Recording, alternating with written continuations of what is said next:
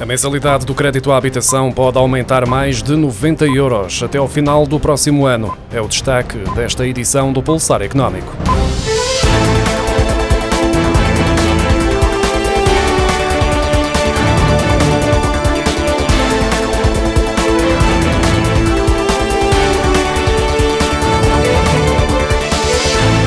As taxas de juro Euribor continuam a subir, uma tendência que será mantida em 2023. O Banco de Portugal estima uma subida até aos 3%, no que se traduzirá num aumento médio superior a 90 euros na prestação da casa até ao final do próximo ano.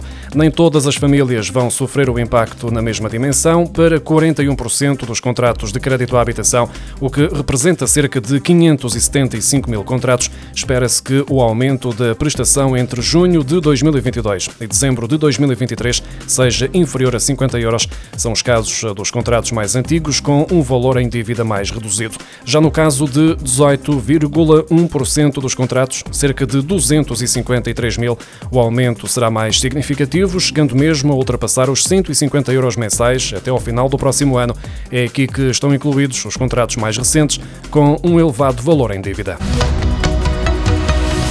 As taxas de juro implícitas no crédito à habitação voltaram a aumentar em outubro, naquele que foi o sétimo mês consecutivo de subidas. Nos novos créditos, ultrapassa já os 2%. Tendo em conta a totalidade dos contratos, o valor médio da prestação subiu 7 euros para 279 euros mensais. Deste valor, 69 euros, ou seja, 25%, correspondem a pagamento de juros e 210 euros, 75%, a capital amortizado. No ano passado, a renda média dos imóveis em Portugal era de 334 euros, mais 42,1% do que em 2011. Os dados foram divulgados esta quarta-feira pelo Instituto Nacional de Estatística durante a apresentação dos censos 2021. Na última década, as rendas aumentaram a um ritmo médio de 3,6%. Trata-se de um valor quatro vezes e meia acima da evolução da taxa de inflação neste período e o dobro do crescimento do PIB per capita, ou seja, a riqueza criada criada por habitante no espaço de um ano. O Banco de Portugal alerta que a redução do nível de poupança das famílias, associada ao peso elevado dos créditos à habitação com taxa variável, estão entre os maiores riscos para a estabilidade financeira da economia portuguesa. A queda dos preços das casas é outro dos riscos destacados, uma situação que poderá também afetar o valor de carteiras de ativos de famílias ou de entidades financeiras, seja de forma direta, seja por via das garantias em operações de crédito.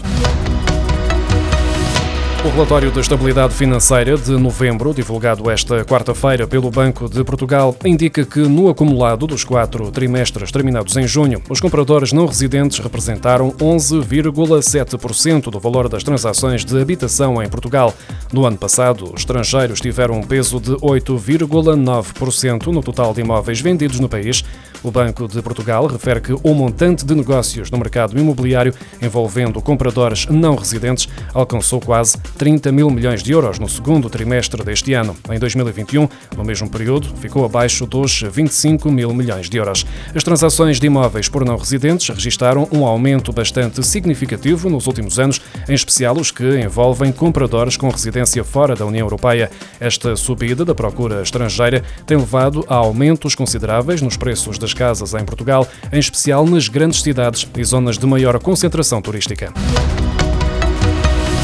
Portugal perdeu 2,1% da população entre 2011 e 2021, invertendo a tendência de crescimento registada nas últimas décadas, como indicam os resultados finais dos censos 2021 divulgados esta quarta-feira. A 19 de abril do ano passado, viviam em Portugal 10.343.066 pessoas, 4.920.220 das quais homens e 5.422.846 mulheres, o que um decréscimo de 217.200 habitantes face a 2011, de acordo com o Instituto Nacional de Estatística. Esta redução constitui uma inversão da tendência de crescimento da população que se verificou nas últimas décadas e representa a segunda quebra populacional registada desde 1864, ano em que se realizou o primeiro recenseamento geral da população. Portugal apenas tinha registado uma redução do seu efetivo populacional nos censos de 1970 como resultado resultado da elevada imigração verificada na década de 60.